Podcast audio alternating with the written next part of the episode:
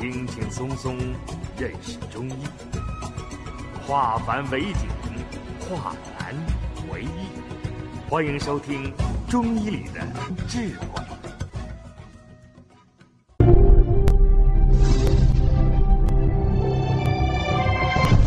下面我们开始讲课。下来我们看望耳朵，这个耳朵啊，你看这个耳朵黄赤，一定有热有风。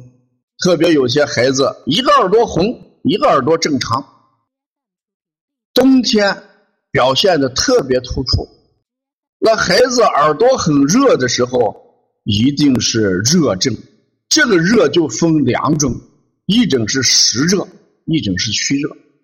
如果孩子耳朵红，舌苔厚黄，大便臭，那是实热。那我们这样要这个吃一些消食的导滞的东西啊，或者我们用这个清板门清大小肠啊，这个顺时针摩腹，这样要把这个排出去，耳朵就就不红了。还有一种耳朵红，手心特别潮热，这种孩子一定是阴虚而导致的耳红症，怎么办？我们给他呃滋阴啊滋阴，取天河水补肾阴这样的穴位。如果耳朵清白，就是有虚寒症，孩子就虚寒了。那我们看到底什么地方虚寒了？啊，如果孩子这个呼吸也不好，那肯定就肺虚寒一些。哎，那如果这个孩子尿床，那一定是肾阳不足啊，这是虚寒。如果耳朵黑色的话，那就考虑肾水的问题。这个小孩啊，由于吃了大量的蛋白质、高蛋白的食物，今年我们接这个肾病综合症的孩子明显的偏多了啊。往年我们一年也就接一两个这个肾病这个综合症，现在为什么陆陆续续这个肾病综合症的孩子越来越多啊？嗯，表现在耳朵的颜色就有黑色。上一次我们有个学员。就问说他呃小区里面一个孩子是肾病综合症，我就问他的耳朵颜色，就是这个意思啊。为什么吃高蛋白的食物会导致孩子的肾病综合症？因为蛋白质要靠这个肾肾脏来过滤来分解，所以说你高蛋白这东西就增加了肾脏的负担，所以肾脏的负担一增加，肾功能就弱了。肾功能一弱啊，孩子这个肾水就泛滥了啊。如果这个耳朵发现青黑色的话，是痛症，孩子可能有疼痛症啊。再看耳形，这个外形耳聋，耳朵生疮，呃，这个耳结，这一般都与热有很大的关系。我们这个人啊，是身上有十窍，我们有些书上说人身上有七窍。有的时候我们讲有九窍，有的时候我们讲有十窍，那到底怎么讲合适？呃，这三种说法都合适。说七窍的原因，就是指头部的七窍，耳朵、眼睛、鼻孔，这已经六窍，加个嘴巴就是七窍。头上这七窍啊，看这个耳朵这个地方有一个耳咽，眼睛那个地方有一个眼咽。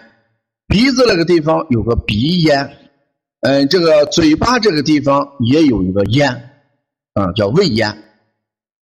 所以这这几个咽都是门户。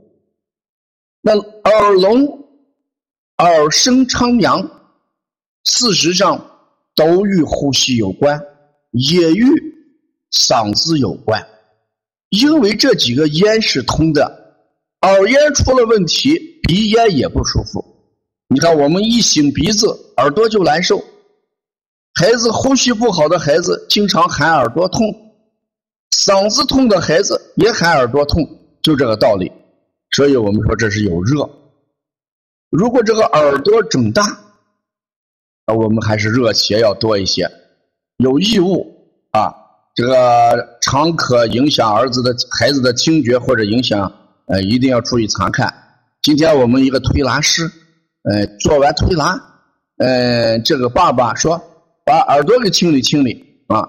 我平时没有发现这个推拿是这样做，今天我发现了，他拿一个很大的这个铁夹子，给一个很小的孩子，呃，两岁多一点孩子掏耳朵，我马上过去制呃制止了。我说这是千万不能这样做的啊！那个孩子耳膜呀、耳神经都很脆弱，你两岁多的孩子他的配合度有多大呀？